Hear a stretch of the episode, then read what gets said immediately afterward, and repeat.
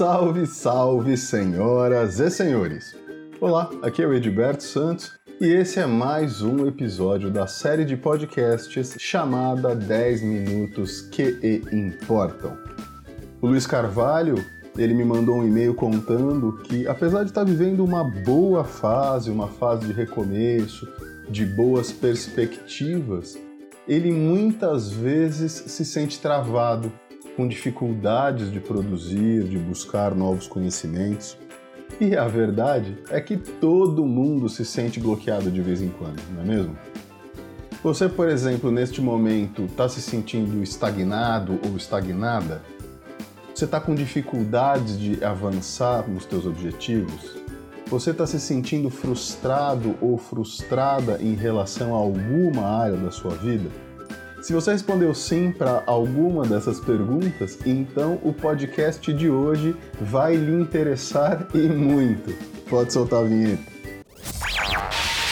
Uh, we have had some technical problems. Wow!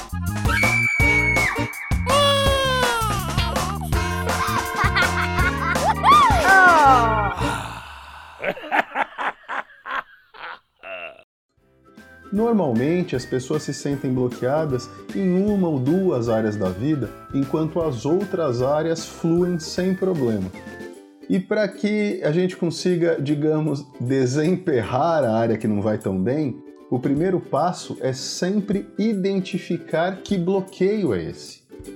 Por isso, a primeira coisa a fazer é refletir um pouco para identificar qual é essa área da sua vida que está sendo represada. E aí, já encontrou? Sabe qual é? Então vamos lá.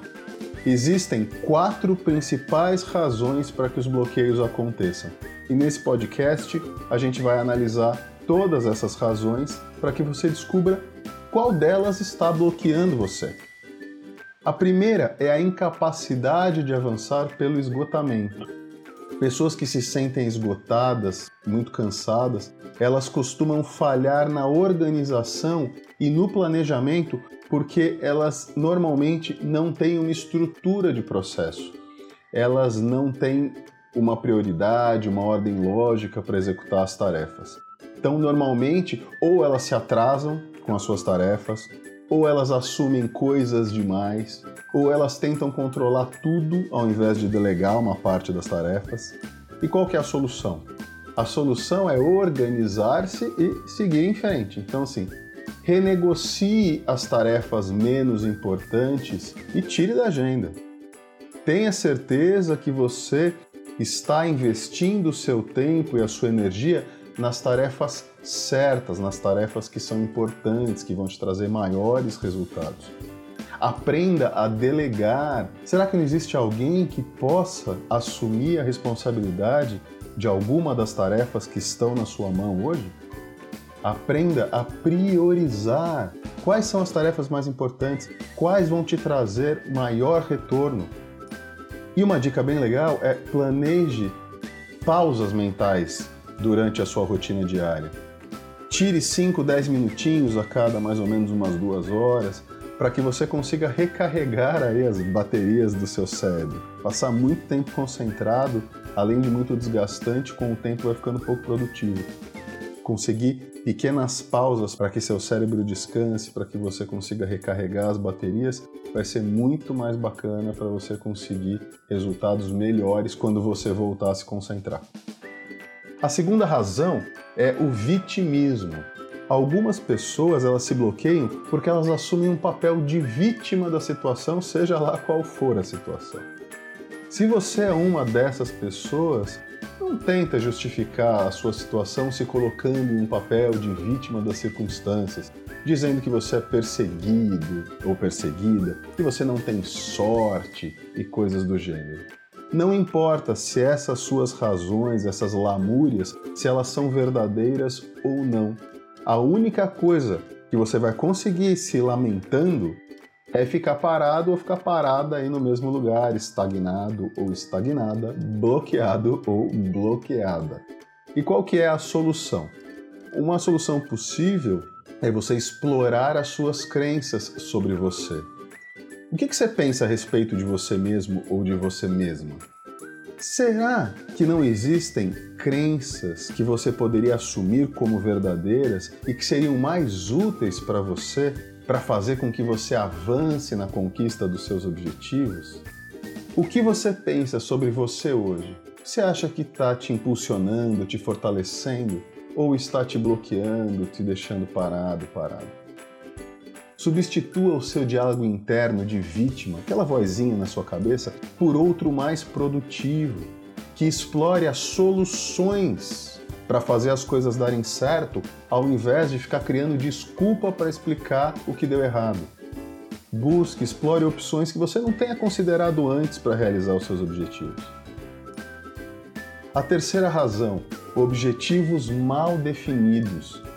Se você está perseguindo objetivos equivocados, pode haver uma certa incongruência entre o que você deseja e as suas ações. Além disso, buscar os objetivos errados não lhe trará motivação suficiente para seguir em frente até a sua conquista.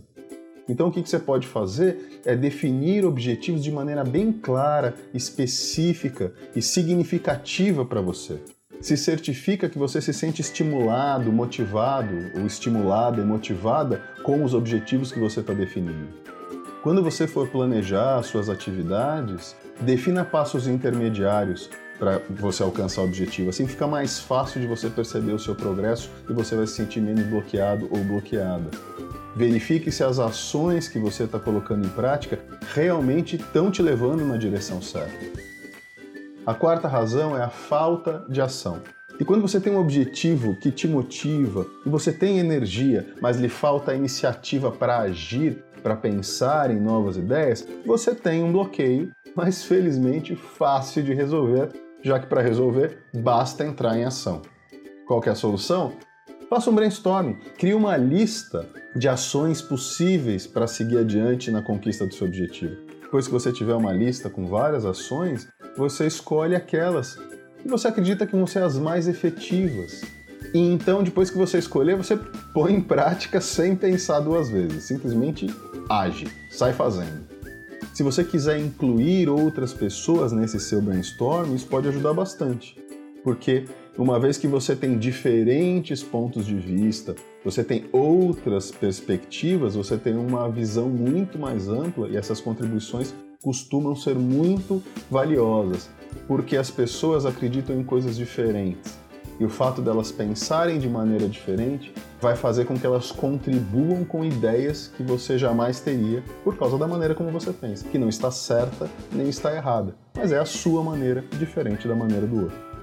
E se você quiser se comprometer ainda mais com o objetivo que você está perseguindo, um bom truque é compartilhá-lo com umas duas pessoas diferentes todos os dias, por uma semana e ou mais. Assim você vai receber apoio e feedback dessas pessoas diariamente, o que vai te ajudar a motivar a continuar agindo, a continuar andando na direção da realização desse objetivo.